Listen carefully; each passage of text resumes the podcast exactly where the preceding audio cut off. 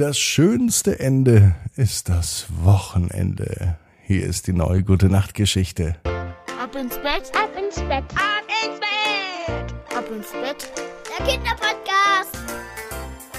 Hier ist euer Lieblingspodcast. Hier ist Ab ins Bett heute mit der 977. Gute Nacht Geschichte. Ich bin Marco und heute kommt auch wieder das Recken und das Strecken. Nehmt die Arme und die Beine.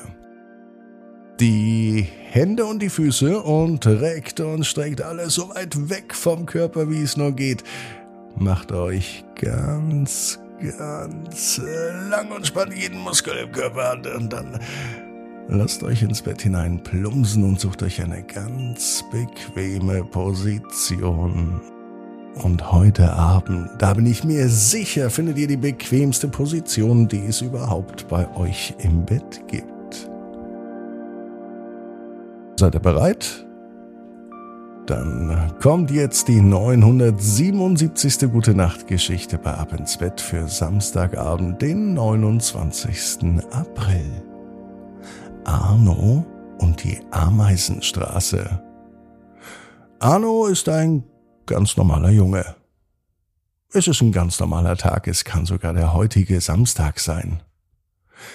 Arno lebt in einem kleinen Dorf, das heißt Enshausen. Hier leben die Menschen friedlich mit der Natur und die Natur ist friedlich mit den Menschen. In diesem Dorf war es ganz normal, dass die Menschen und die Tiere auch miteinander reden konnten. Die Tiere haben nämlich gelernt, die menschliche Sprache zu verstehen. Und die Menschen haben gelernt, die Tiere zu verstehen. Das ist ein echt schönes Miteinander. Arno ist acht Jahre alt. Er hat leuchtend rote Haare. Und er ist ganz schön neugierig.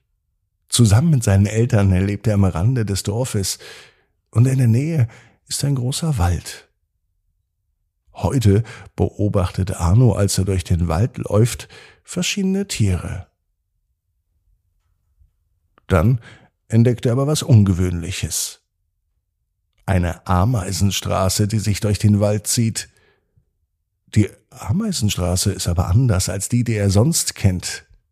Sie besteht aus Ameisen in verschiedenen Farben. Ja, und alle scheinen zusammenzuarbeiten und irgendwie miteinander zu kommunizieren.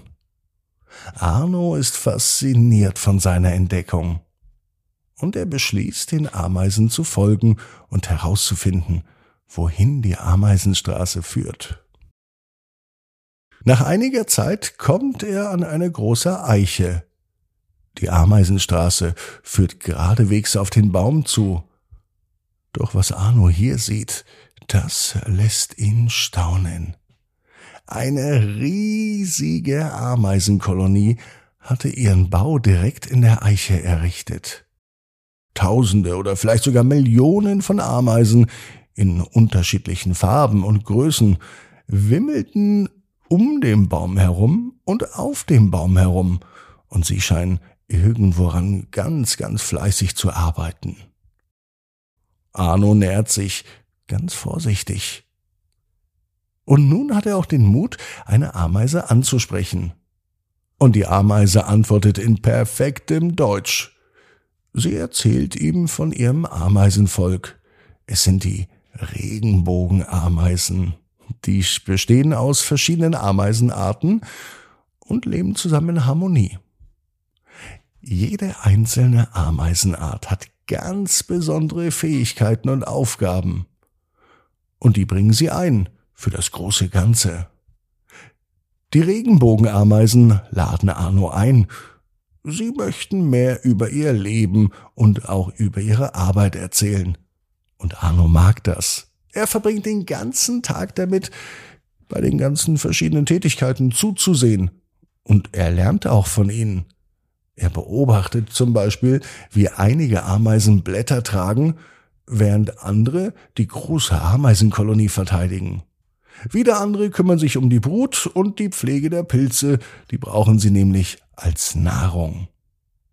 Arno fand das richtig gut, die Zusammenarbeit und vor allem den Zusammenhalt der Regenbogenameisen.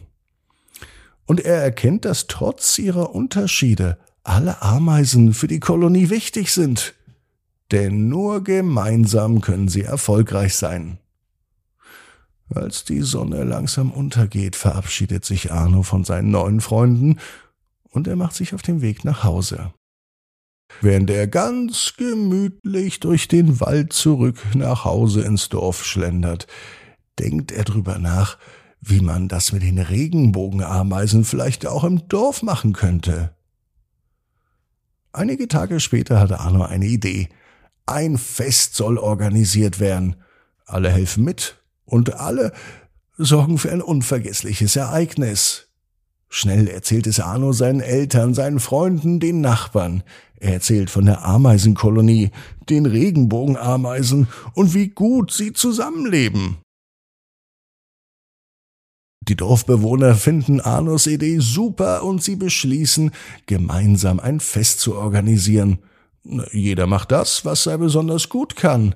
Die einen kochen, die anderen singen und sorgen für Musik, und wieder andere schmücken den Dorfplatz. Arno findet das Dorffest so gut, dass er auch die Regenbogenameisen einlädt. Und die sagen natürlich ja. Am Tag des Festes kommen Menschen aus dem ganzen Dorf zusammen. Groß, alt, jung, klein, und sie feiern eine richtig große Party. Die Regenbogenameisen waren aber die Stars des Festes. Sie haben richtig viel Beifall bekommen. Dieses Fest in Enshausen wird niemand nicht vergessen. Arno nicht, die Dorfbewohner nicht und die Regenbogenameisen mit Sicherheit auch nicht. Arno weiß genau wie du. Jeder Traum kann in Erfüllung gehen, du musst nur ganz fest dran glauben. Und jetzt heißt's, ab ins Bett, träum was Schönes. Bis morgen, 18 Uhr. Abinsbett.net. Gute Nacht.